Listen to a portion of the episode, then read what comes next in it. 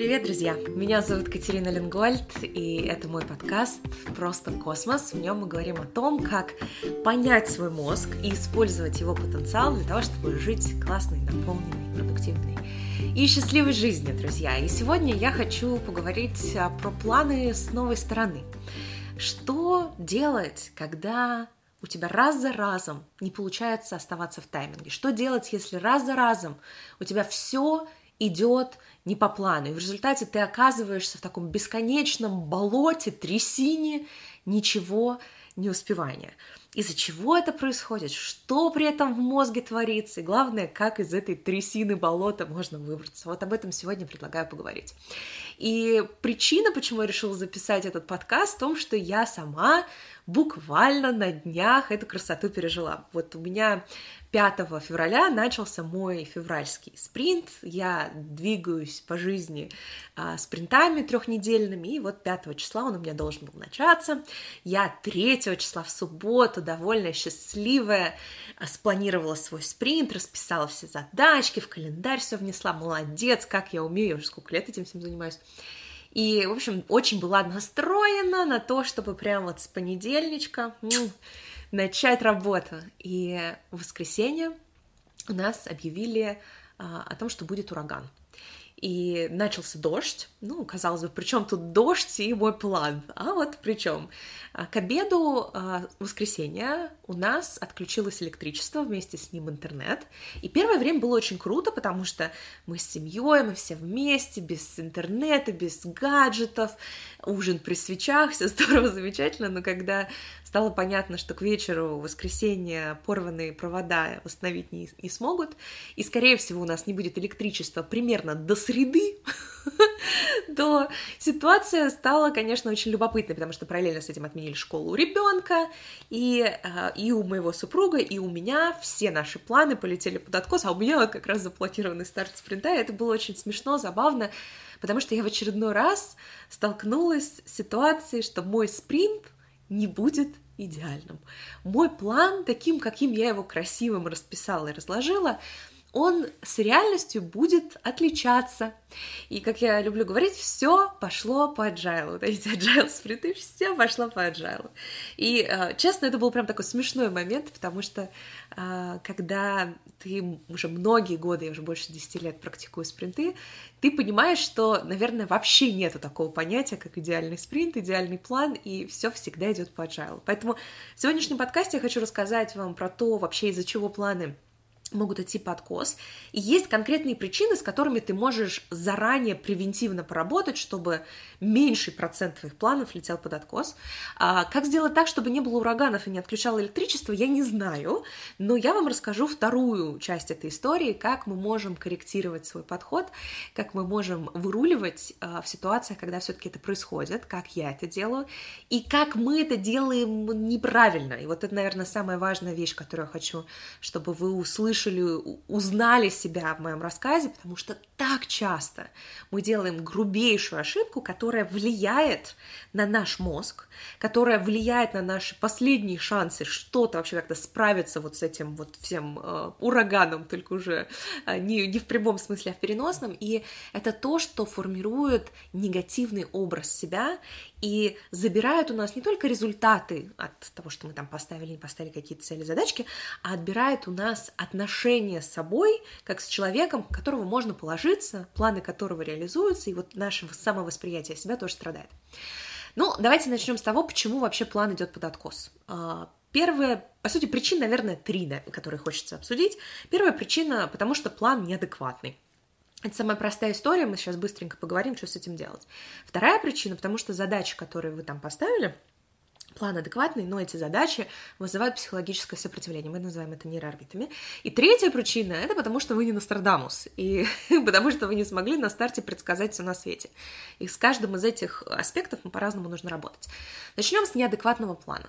А, когда мы проводим программы для ребят, вот у нас сейчас идет как раз первая ступень нашей сертификационной программы, ребята сейчас на второй неделе спринта, и когда мы с ними встречаемся, мы вместе планируем спринт, мы, наши тренеры отсматривают их их выбранные проекты, их задачи, мы невероятно часто сталкиваемся с абсолютно неадекватными планами. И это имеет очень интересную под собой подоплеку в нашей нейрофизиологии. И дело вот в чем, когда мы ставим цели, когда мы планируем какие-то наши будущие действия, нас очень часто подогревает нашу дофаминовую систему вот этот образ новой жизни, нового себя, в котором я вот там оказался, я вот получил этот результат, и это дает такой дофаминовый буст, который делает нас немножечко менее адекватными в моменте. И поэтому а, ситуации, когда мы, вроде люди взрослые, сознательные, при планировании каких-либо целей и задач, очень оптимистично, вы знаете, уже не просто оптимистично, говорят, неадекватно оптимистично смотрим на то, сколько что займет времени, это ситуация абсолютно повсеместно встречающаяся, сама этим грешу, и сейчас немножко это корректирую, зная, что когда я планирую на вот этом воодушевлении, на этом дофаминовом подъеме, я, скорее всего, нагребу больше, чем смогу проживать, просто потому, что на, в этот момент мой мозг, ему кажется, да все нам по плечу, море по колено, все справимся. Это, кстати, интересная вообще штука, когда вот ты на таком подъеме, то ты очень часто можешь обязательства какие-то дополнительные на себя нагрести и так далее. Вот у нас есть шкала состояний, в ней есть э, очень приятная желтая зона такого энтузиазма и воодушевления, очень приятное состояние психики, но в нем мы очень склонны неадекватно оценивать свои возможности и неадекватно планировать. И решение здесь достаточно простое. Когда мы а, планируем свой любой проект, спринт, кто из вас хочет попробовать спринты, я оставлю ссылку на мой ежедневник, его можно бесплатно скачать с инструкцией. А, и, соответственно, тут решение достаточно легкое. Мы, планируя свой проект спринт-цель, мы разбиваем ее на задачки. Чем меньше размер задачки, тем проще оценить ее длительность. И после того, как мы разбили это на задачки, мы эти задачки берем и переносим в календарь. Потому что наврать себе в списке задач можно гораздо проще, чем наврать себе в календаре. В календаре все-таки есть вот это ограничение, да, 24 часа в сутках, и ты понимаешь, что в 2 часа ночи ты вряд ли это сообразишь. То есть у тебя э, связка с реальностью наступает раньше, когда ты вносишь задачи в календарь. И когда ты вносишь их в календарь, то также у тебя появляется осознание, что если ты вот это все так плотненько напихал, у тебя задачи такие, как сардины в банке, а, то ты себе напоминаешь, что, знаешь, друг, это все, конечно, здорово, но так как я понимаю, что по жизни что-то занимает больше времени, чем я рассчитывал, мне нужно заложить буферное время. У меня правило, что меня должно быть час буферного времени до обеда и час буферного времени после обеда, на случай, если что-то поедет в расписании утром или вечером. И вот за счет вот этого подхода, того, что все идет в календарь, есть буферное время, в этом случае, если какие-то перестановки нужны, то они, в общем, достаточно адекватно вписываются. Но это история первая, да, это когда проблема с неадекватным планом. Но нередко план-то, в общем-то, адекватный, и э, задачи, в общем-то, по объему правильно оценены, в календарь внесены, но задачи вызывают сопротивление психики. Дело в том, что наш мозг между сложными, большими, маленькими задачами, какими угодно, выбирает понятные. И причина в том, что э, с точки зрения большей части отделов нашего мозга, э, в общем-то всего мозга, если быть прям э, таким вот очень категоричным, любые новые действия, представляют потенциальную угрозу. И если мы, условно говоря, делали что-то достаточно неэффективное, неполезное для нас, но по итогу мы выжили, то это безопасная стратегия, которую, скорее всего, мы будем повторять. Если вдруг в нашей жизни появляется что-то новое, а в большинстве случаев, когда мы что-то себе планируем, мы берем на себя какие-то новые, необычные обязательства, непривычные для нас, то это приводит к тому, что срабатывает сопротивление психики, нарушается гомеостаз, и срабатывают так называемые нейроорбиты. Нейроорбитами мы называем стандартные сценарии поведения, на, которых мы, на которыми мы реагируем в ситуации, когда что-то непонятное мы пытаемся с собой сделать. И это естественный процесс, с которым сталкивается любой нормальный здоровый мозг. И для того, чтобы преодолеть это сопротивление, нам необходимо подключать префронтальную кору, часть мозга, которая находится здесь, замечательная, прекрасная. А, префронтальная кора, она может подавить вот это сопротивление и сказать, не, ребята, мы это делаем. Но проблема в том, что активация префронтальной коры требует энергии, которую тоже нужно заложить. Знаете, это вот как если вы плывете против течения, да, то есть вам нужно заложить дополнительные силы и дополнительное время для того, чтобы плыть против течения, чем по течению. Согласны?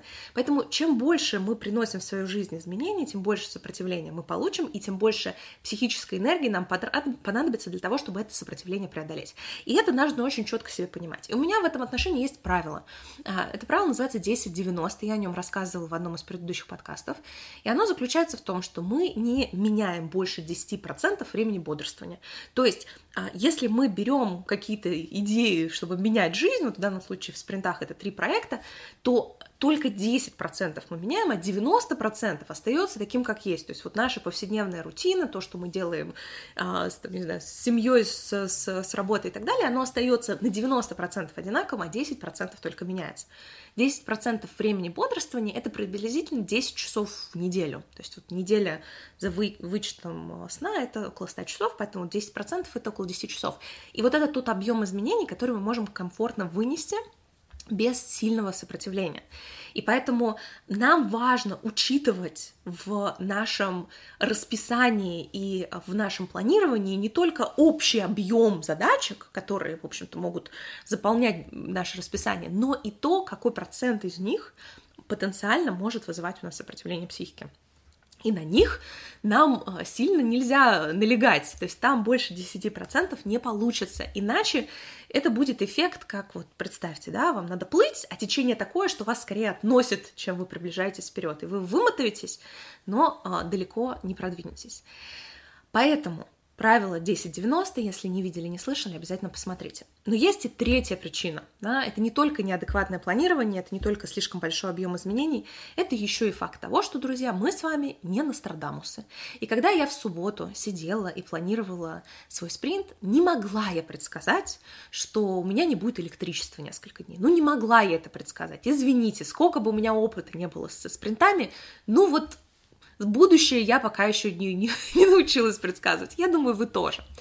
И, и ваш план а, и план, который я себе поставила в ту субботу, это гипотеза, знаете, как такой карандашный набросок, который ты должен для себя очень четко отдавать отчет. Он будет меняться в процессе столкновения с действительностью. И вот действительность, она столкнулась с этим планом, и план должен быть перерисован, дорисован, скорректирован. Нужно брать ластик и дорисовывать заново. Но в большинстве случаев люди действуют не так. И давайте я вам сейчас э, предложу такой пример, с которым мы часто сталкиваемся среди наших студентов, и я думаю, вы сталкивались тоже. Значит, что у нас происходит? Мы спланировали себе спринт, либо просто какие-то планы, проекты, задачки, расписали их, воодушевились, как я сейчас это все замесю, как говорится, да, как я сейчас все это сделаю, вот оно будет хорошо. Соответственно, мы приступаем к этому плану. Допустим, у нас план на три недели. На первой неделе у нас что-то идет не совсем гладко. Ну, не сильно, чтобы что-то, ну вот какие-то накладки начинают происходить, какие-то дополнительные задачи на работе вылезли, а, какие-то, не знаю, там ребенок приболел, что-то что в бытовом плане потребовалось. В общем, начались какие-то накладки. И мы начали немножечко отставать от своего плана. И когда мы в конце недели посмотрели на наш план, посмотрели на факт того, что мы сделали, мы э, поняли, что, в общем-то, мы, конечно, бездельники. И, э, в общем, не соответствуем мы своим ожиданиям и устраиваем себе это самобичевание, э, результатом которого что? Надо себя куда взять? В руки надо себя взять, дисциплинировать. И что это значит взять себя в руки? Это значит, нужно догнать. Правильно? То есть вот то, что ты не успел на первой неделе, нужно нахлобучить на вторую, правда же? И за вторую сделать двойной план, догнать, и вот тогда я буду молодец. Да? Ну, как бы в теории звучит, конечно, хорошо, в реальности это абсолютнейшая, самая идиотская вещь, которую можно сделать, потому что на фоне а, удвоенной нагрузки у нас происходит даже не удвоенное, а, а четырехкратное сопротивление психики, если не больше. А, и как следствие возникает усиленный самосаботаж и шансов, что вторая неделя пойдет гладко, даже если вокруг ничего происходить не будет, и даже все там идеально преидеально, не будет. Понимаете? Потому что мы своими руками создали уже неадекватность в своих планах из-за того, что перенесли их вот таким вот образом. Ну, к концу второй недели мы на все это посмотрели, поняли, что на фоне этого самосаботажа и всего мы реально там только на треть продвинулись. Осталось буквально несколько дней. что ты уже в эти несколько дней сделаешь, уже ничего не сделаешь, поэтому к чертовой бабушке мы все это бросаем, и потом говорим, вот, я вот опять выпал, не, столько времени пытался собраться, потом послушаем какой-нибудь мотивирующий подкаст и решим, так, ну, надо менять жизнь, садимся, пишем новый план, и повторяется это все из раза в раз. Вы, наверное, сейчас из моего разговора уже понимаете, где закопана э, дохлая собака, которую нужно оживить и откопать.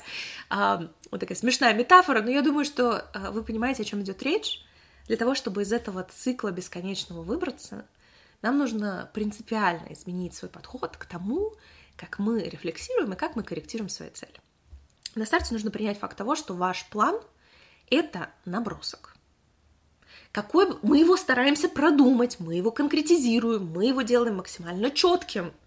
Но то, что он четкий, это не значит, что он финальный.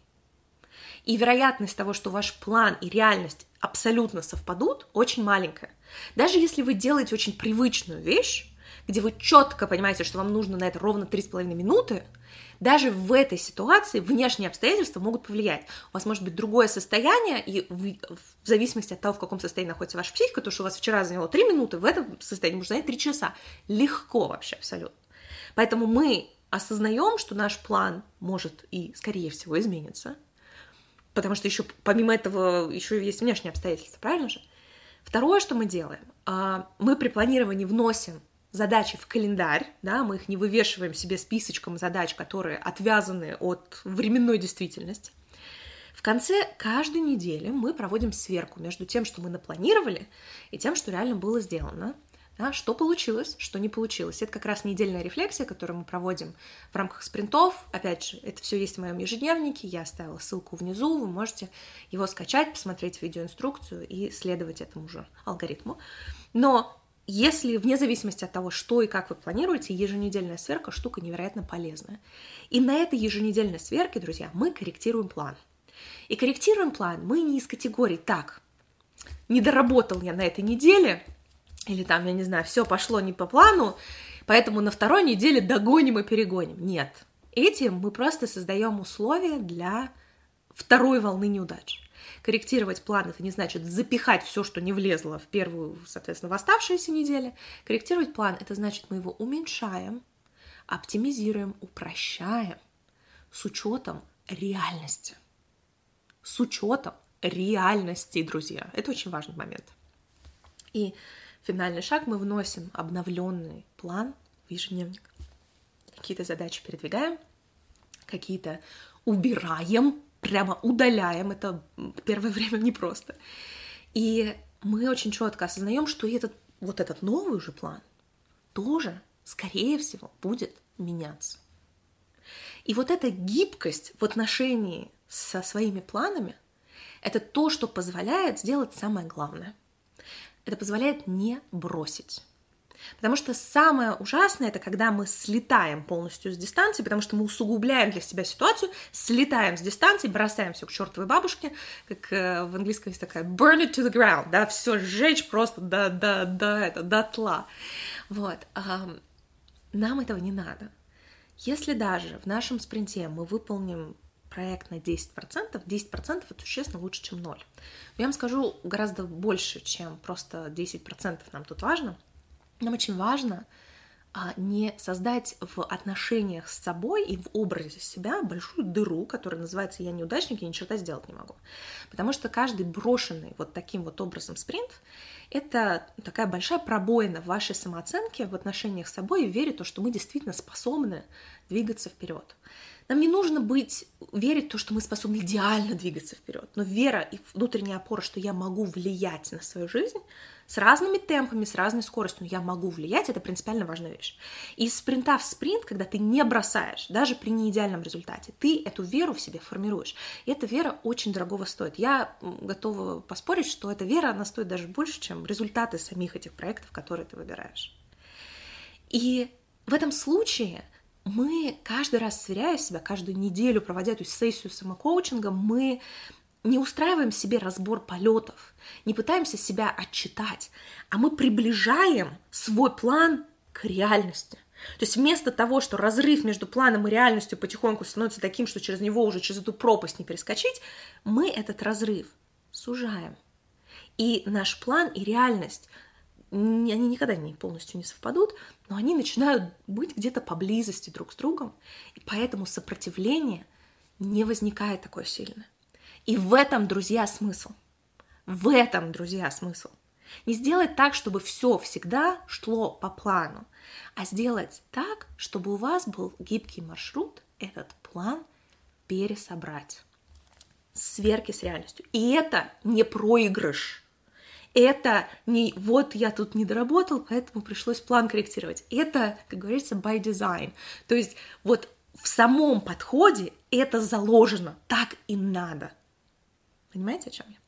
Давайте подсоберем немножечко то, что мы обсудили. Мы поговорили с вами про то, как действовать, когда все идет не по плану. Я вам рассказала свою историю моего февральского спринта с отключением электричества, когда меня все пошло по agile. Мы обсудили три причины, почему все идет не по плану. Первое, потому что план неадекватный, потому что у нас есть такой planning fallacy, потому что у нас слишком много оптимизма и мало адекватности в выборе объема тех целей, которые мы ставим, в разрыве от расписания. Вторая вещь, потому что мы можем заложить время а, в какие-то задачи, но мы не учитываем то, какой процент задач может потенциально вызвать сопротивление из того, что мы делаем то, что для нас непривычно. И срабатывают наши нейроорбиты, которые нужно пере, а, переработать, преодолеть, и это как плыть против течения, это дополнительная нагрузка, которую тоже нужно учитывать, и здесь нам работает правило 10-90, когда мы ограничиваем объем вот этих нововведений в своей жизни 10%.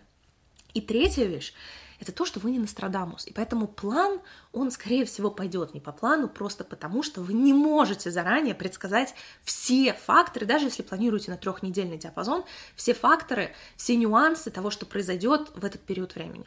И поэтому, чтобы не усугубить своими руками проблему, не выкопать себе более глубокую яму, когда мы просто стараемся сильнее себя задисциплинировать, взять себя в руки, когда и догрузить себя дополнительной нагрузкой, которая вызовет дополнительное сопротивление, и мы все это бросим чертовой бабушке. Наша задача, первое, принять тот факт, что план будет меняться, это набросок, хотя мы к нему тщательно подходим. Второе, при планировании вносить задачи не в списочек задач, а вносить их с учетом времени в календарь. Третье, проводить сверку по итогам недели, в которой мы сравниваем план и факт. И делаем мы это не для того, чтобы устроить себе разбор полетов, а для того, чтобы скорректировать план. И когда я говорю корректировать план, это не значит впихнуть в невпихуемое, а это значит уменьшить объем, оптимизировать, упростить, чтобы это сохраняло связь с реальностью. И финальная вещь — обновить этот план в календаре снова, понимая, что и он тоже может измениться. Вот так, друзья. На этом все. Я надеюсь, что алгоритм вам стал понятен, и этот алгоритм поможет вам сформировать внутреннюю опору, веру в то, что вы можете влиять на свою жизнь, а не только вот очередные обстоятельства вам помешали, и вы, как лодка, прибила вас к берегу, куда теперь деваться. Друзья, все в ваших руках, все в ваших мозгах, надо уметь ими пользоваться. Обнимаю вас крепко. До встречи на следующей неделе в следующем подкасте. Пока-пока.